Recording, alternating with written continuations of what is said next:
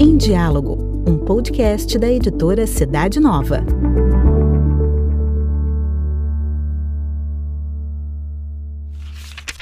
Começa agora o Cidade Nova em Rede, um bate-papo sobre temas da atualidade com a redação da revista Cidade Nova.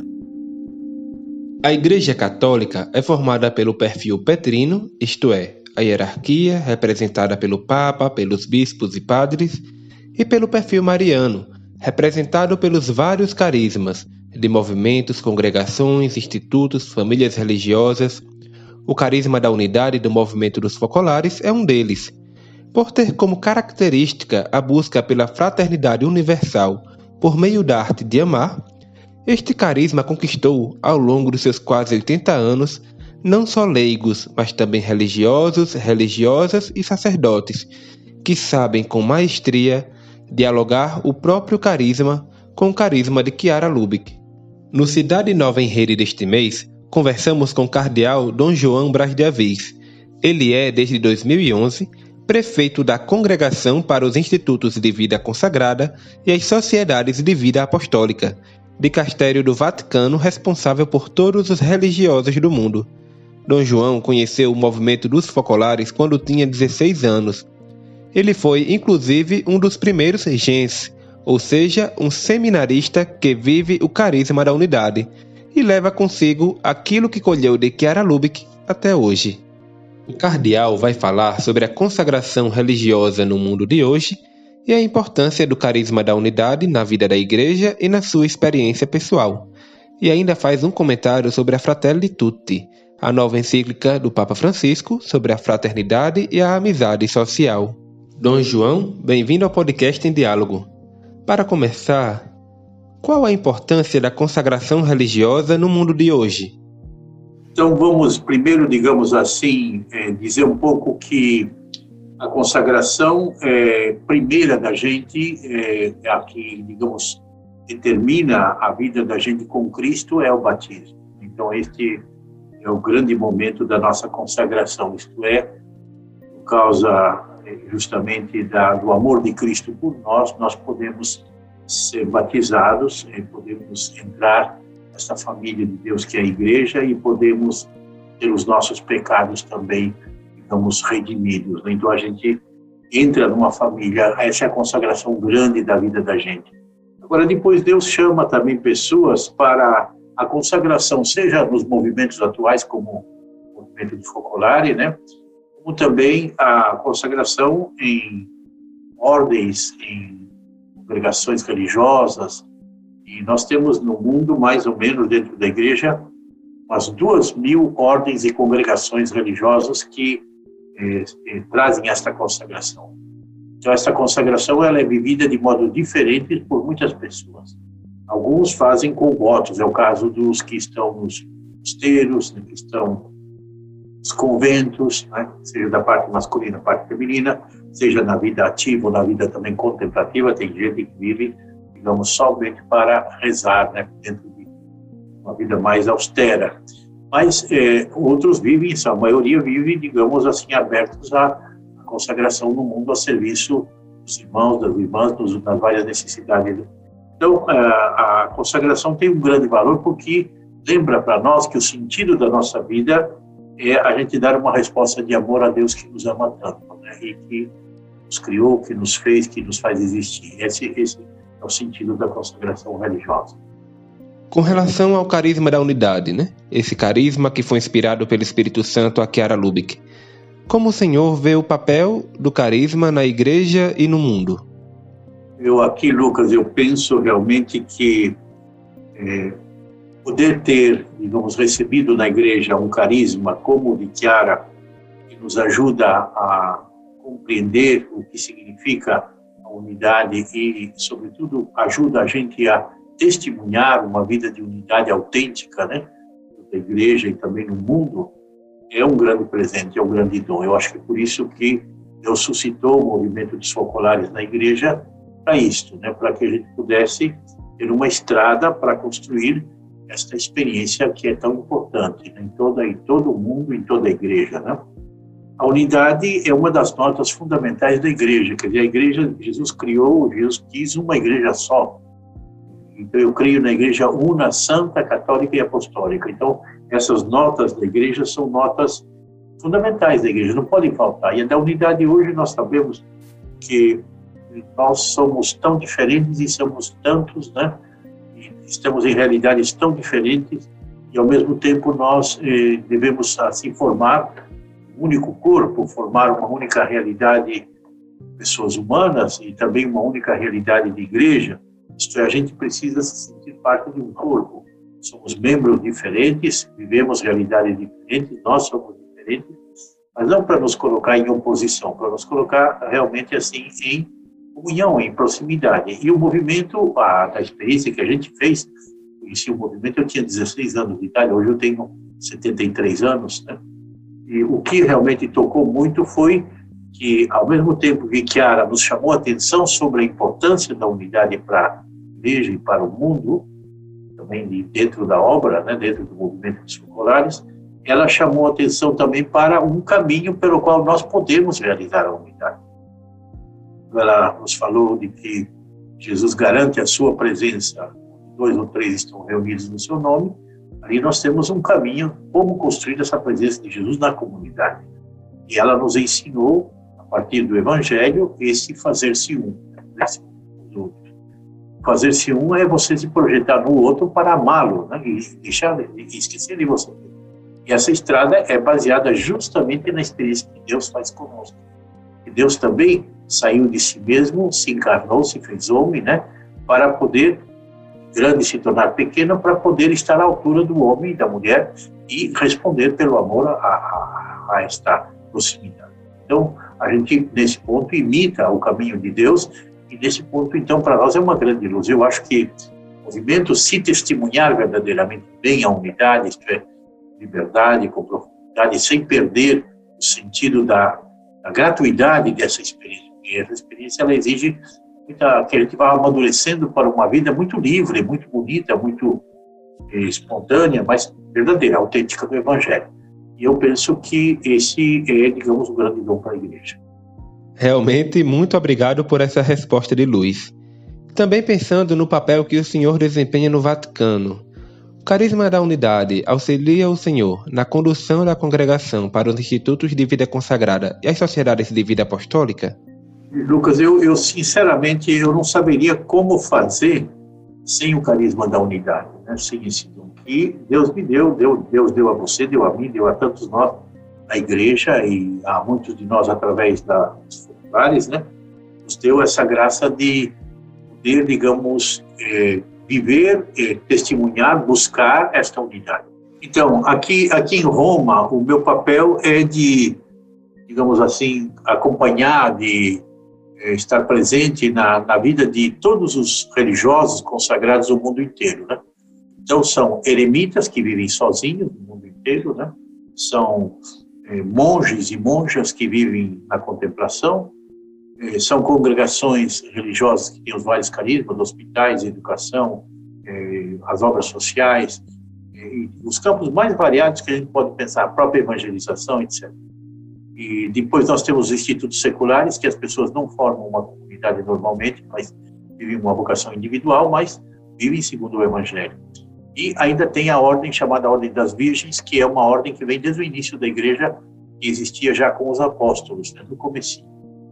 Então esse é o mundo dos religiosos. Para que a gente possa colaborar nessa unidade da igreja, como é que a gente faz? Eu eu parto dessa busca de entender o mistério do amor de Deus por nós. A primeira coisa, isso está no coração também do carisma de, de Chiara Lubick, né, da, da, da, obra de Maria, do movimento dos populares, mas é também, digamos assim, uma experiência fundamental para qualquer cristão. Descobrir que Deus é quem nos ama. Não somos nós que damos o primeiro amor a Deus, mas é Ele que nos ama, né? Nós damos uma resposta de amor desta unidade com Deus, a gente percebe a importância de criar a unidade, com, primeiro de tudo, com o Papa, seja quem for o Papa, agora é Francisco, a nós não interessa simplesmente o nome, interessa que ele é o Papa, né? isso é muito importante para todos nós, né? E é, a gente não deve catalogar o Papa em esquerda, em direita, em, em mais atento a isso, eu estou de acordo, não estou de acordo, não. O Papa para nós é Pedro, é simplesmente Pedro. Ele é o ponto que Jesus quis para a unidade da igreja. Então, a unidade da igreja passa por Pedro, é por ali que passa. Eu estou aqui justamente servindo a esta comunhão. Um dos cuidados nossos muito grandes aqui é que o nosso dicastério, que o nosso trabalho seja feito em comunhão total com o Papa, porque é ele quem dá as diretivas, é ele quem nos ensina por onde caminhar. Nós seguimos procurando ajudar a chegar a soluções dos problemas. Depois, eu, dentro do dicastério, dentro do meu grupo, são 35 pessoas, 40 pessoas que trabalham juntas aqui, a gente procura, antes de tudo, unir muito o nosso corpo, mas não tanto comandando, mandando, estando por cima, né? Mas com uma atitude de quem se aproxima, serve, se interessa, se interessa da pessoa, se interessa das dificuldades que ele encontra, se interessa das alegrias que ele tem, se é um casado que trabalha conosco, se interessar também da família etc. Digamos, essa atitude de quem busca no outro né, essa relação de amor. Então, isso é, um, é uma, um modo que eu estou procurando viver. E o resultado disso, para nós, eu não estou preocupado, por exemplo, em comandar. Eu sou, digamos, o, aquele que representa o Papa dentro da, do dicastério, né? mas junto com todos os outros. E nós temos uma relação que é muito mais fraterna do que de outro tipo. Claro, tem a paternidade da gente, tem responsabilidade pela qual a gente passa também, mas é nesse sentido. E depois, naturalmente, nós fizemos muitas viagens, fizemos muitos encontros em nível eh, mundial, né? justamente para acompanhar toda essa, vida de comunhão. Então, para mim, o carisma da unidade tem um valor muito grande nesse trabalho que eu faço na minha missão. No final de setembro, foi aberto o 50 aniversário dos Genré, as novas gerações de vida consagrada do movimento dos focolares, em um evento via Zoom, do qual o senhor participou e fez algumas colocações muito interessantes, muito importantes. Algumas um pouco contundentes também, né? também. Dentro dessa perspectiva dos 50 anos do Genré, como na sua visão o carisma da unidade contribui no relacionamento com os outros carismas da igreja? Esse Zoom que foi feito, que envolveu, envolveu me parece é, muitas pessoas mesmo, envolveu acho que uns 800 pessoas, eu não sei, uma coisa, é, foi bastante gente, né? É, a gente fez interessante que daquela primeira experiência da geração nova da, daquele momento, né? Que era o pessoal do 68, né? A turma meio revoltada, a turma pra, que estourava para a revolução, né? E ideali, muito idealista, né? E nós jogávamos tudo por tudo. Né? Então encontramos um um caminho forte que Kiara nos deu e esse caminho nos envolveu, envolveu a nossa vida. Nós nos enamoramos desse caminho. Sinceramente, isso não pode ser negado nunca. Né? Eu até hoje a marca principal que eu sinto, por exemplo, se eu for dizer dois pontos fortes, fortes mesmo, depois tem os outros também, é esse de que eu posso amar Jesus na pessoa do outro e estabelecer com ele a comunhão, é, posso crescer na comunhão até o ponto de nessa relação a gente ter a presença do Senhor entre nós. Né? Isso, por exemplo, é uma coisa que eu entendi eh, vivendo a vida a vida gen, a vida gens. Né? Para mim pessoalmente significou é, a, a, fidelidade e a minha vocação, porque em dado momento a gente estava em dúvida se era o caso mesmo de se consagrar a Deus na, na, na virgindade, na, no celibato, e, consagrar-se a Deus numa vida, digamos, de de resposta assim a este caminho, né?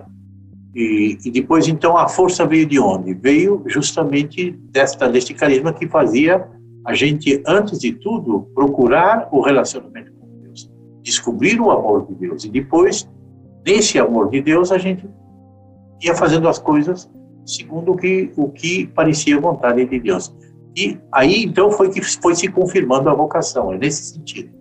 Então eu acho que isso é outra descoberta muito boa Quer dizer, se você centra, o Papa diz hoje que o que a gente precisa cuidar na vida consagrada, na vida dos religiosos, é o olhar de Jesus por nós. Esse olhar que é um olhar de misericórdia, de amor, é um olhar verdadeiro que nunca mais se desfaz na nossa vida. Nós sabemos quando foi esse olhar dele para nós. Que a vocação é um dom que Deus dá, não é você que cria, né? Aí que está o problema. Então, você descobre, de repente, se diz, puxa, mas essa coisa aqui está entrando aqui dentro, né? Está no meu coração.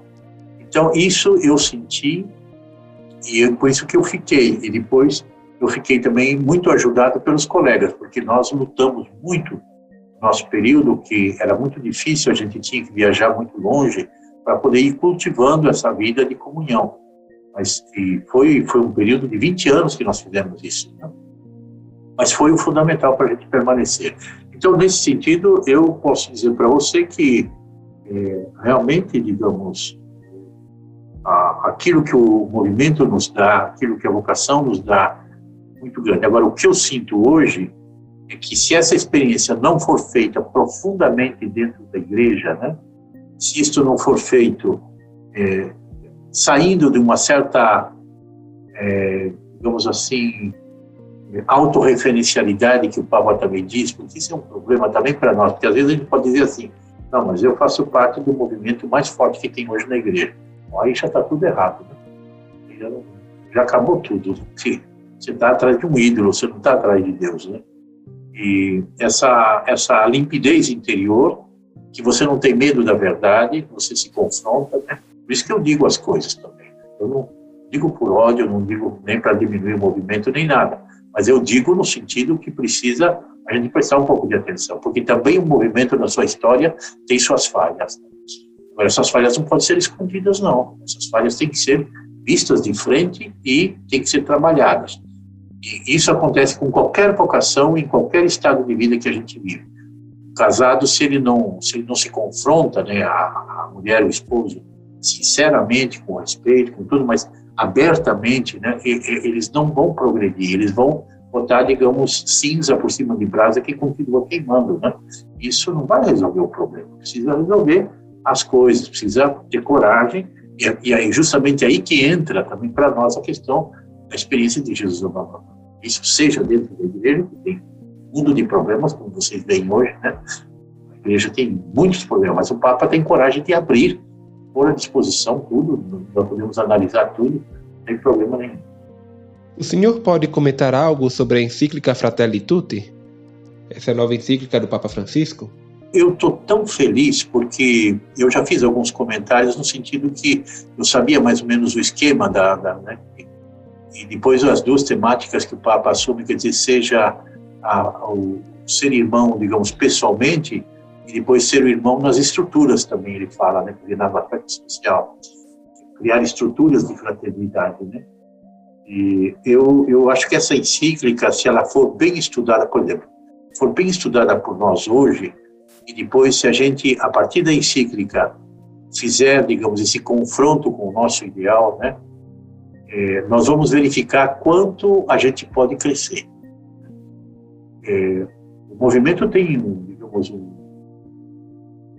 mundo de experiências muito grandes e mesmo no limite de tanta dificuldade, dali está a unidade, né? mas a gente precisa ter essas grandes perspectivas que o Papa nos coloca. E, e, e eu acho que isso ajudaria muito a gente a contribuir para essa sociedade onde o que conta não é você fazer carreira, é você ser o primeiro no, no, na posse dos bens, é você ser o primeiro no, é, nos prazeres e tudo, usar os outros para isso, mas é você construir a relação com o outro onde você aprendeu que verdade é ser irmão. Então, isso a encíclica traz, e o Papa insiste. A paz, a paz vai ser possível se a gente fizer isso. Até que a gente começa só a criar inimigos, inimigos de todos os tipos, a gente não vai chegar nunca a isso. Então eu acho que a encíclica ela é profética. Ela vai ser profética se ela entrar na nossa vida. Não entra se for ficar lá, é um papel morto, ficar lá e acabou. Em nome da equipe da editora Cidade Nova, agradeço ao senhor Dom João por esse momento rico de diálogo.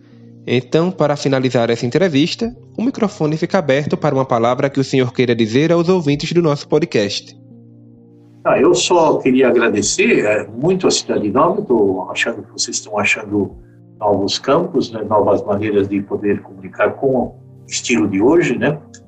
E, nesse sentido, também é, vejo que as novas gerações, que são vocês que estão chegando agora, é, vocês também sabem discernir esses valores grandes que estão por aí, né, espalhados, seja no movimento, seja na igreja, e dizer a vocês, vamos em frente, né, vamos juntos.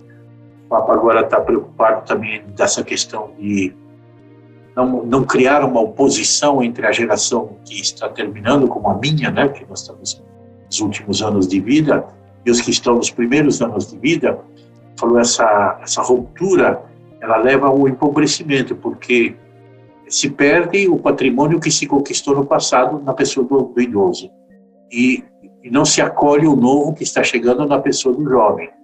Então, e, e essa divisória, ela, ela, é, ela é problemática quanto mais passar, passar essa, essa ligação entre as duas gerações, entre os dois, dois momentos, mais a humanidade fica enriquecida. Isso é verdade. Então, a desejar a vocês que com a força e a luz do ideal de Deus, que é amor, do ideal da unidade, a gente possa tocar para frente essa grande comunhão universal. E quem quiser conhecer mais a trajetória do cardeal Dom João Braz de Avis, a editora Cidade Nova tem publicado o livro Sou João, que é uma entrevista com o cardeal. Agradecemos a sua audiência e te esperamos no próximo episódio do podcast em Diálogo. Para conhecer a revista Cidade Nova, bem como outros produtos da nossa editora, basta acessar o site cidadenova.org.br.